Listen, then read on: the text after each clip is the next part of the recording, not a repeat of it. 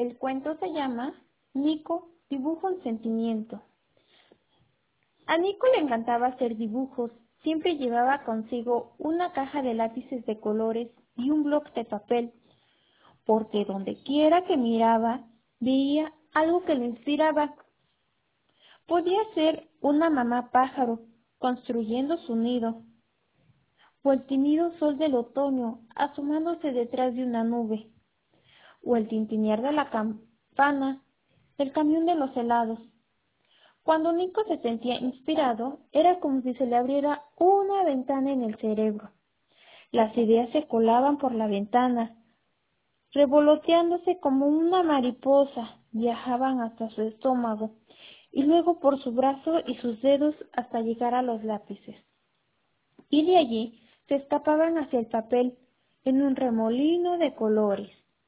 Era una sensación maravillosa y Nico intentaba capturarla siempre que podía. A veces les mostraba los dibujos a sus amigos. ¿Qué es? preguntaba siempre alguno. Es el tintinear del camión de los helados, respondía Nico. Mm, eso no parece el camión de los helados, decía otro. No es el camión de los helados, explicaba Nico. Es su tintinear. ¿Dónde está la campana? No es la campana, es el tintinear. Mm, no entiendo. A veces les mostraba los dibujos a sus padres.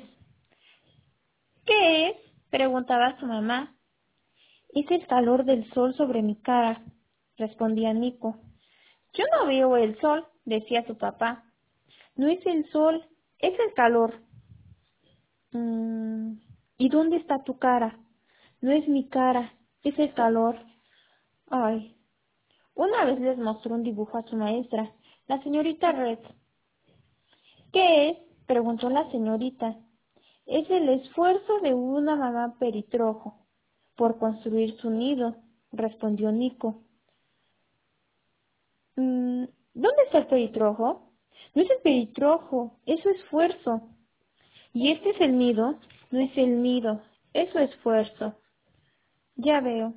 Pero la señorita Red no lo veía. Nadie lo veía. Una noche Nico se acostó en su cama y pensó en todos los dibujos pegados en la pared. Luego se miró al espejo. Se sintió inspirado para hacer otro dibujo y luego lo pegó detrás de su puerta donde nadie más pudiera verlo. Al día siguiente, cuando Nico salió con su papel y sus lápices de colores, se dio cuenta que había un camión de mudanzas en la casa de al lado. También vio una niña como de su edad. Hola, dijo la niña. Me llamo Iris. Yo me llamo Nico. Hola. ¿Qué haces con esas cosas? Mm, ¿Con esto? Nada. ¿Vas a dibujar? Bueno, sí, me gusta hacer dibujos. ¿Puedo verlos? No lo sé, dijo Nico. Puede que no te gusten. Iris respondió, pero puede que sí. Nico pensó que sería grosero decir que no, así que invitó a Iris a su casa. Cuando llegaron a su habitación, Nico se preparó para las preguntas. Pero Iris solo miraba y miraba. Al final, tras observar cada dibujo de su habitación, Iris descubrió el que estaba detrás de la puerta. ¡Guau! dijo Iris. ¿Qué? preguntó Nico. Creo que estabas muy triste cuando dibujaste esto. ¿Cómo supiste? Iris pensó un momento. Porque se parece a lo que siento yo. Estoy triste porque tuvimos que mudarnos de casa. De pronto, Nico sintió que una ventana se abría en su cabeza. ¿Puedo hacerte un dibujo? preguntó Nico. ¿Un dibujo para mí? Claro, dijo Iris. Una idea se colocó revoloteando por la ventana abierta, como si fuera una mariposa. Viajó hasta su estómago y luego por su brazo y sus dedos hasta llegar a los lápices, y de allí se escapó el papel en un remolino de colores. Cuando terminó le entregó el dibujo a Iris. Esta vez fue Nico quien hizo la pregunta.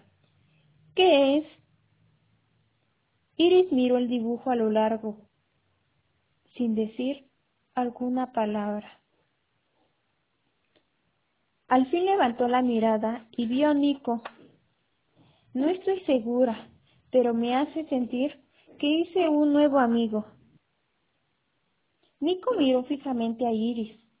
¿Puedes ver eso? Puedo sentirlo, respondió Iris, como una mariposa que se posa sobre mi dedo. ¿Una mariposa? preguntó Nico. Ya sé, suena muy raro. Nico sonrió. No para mí.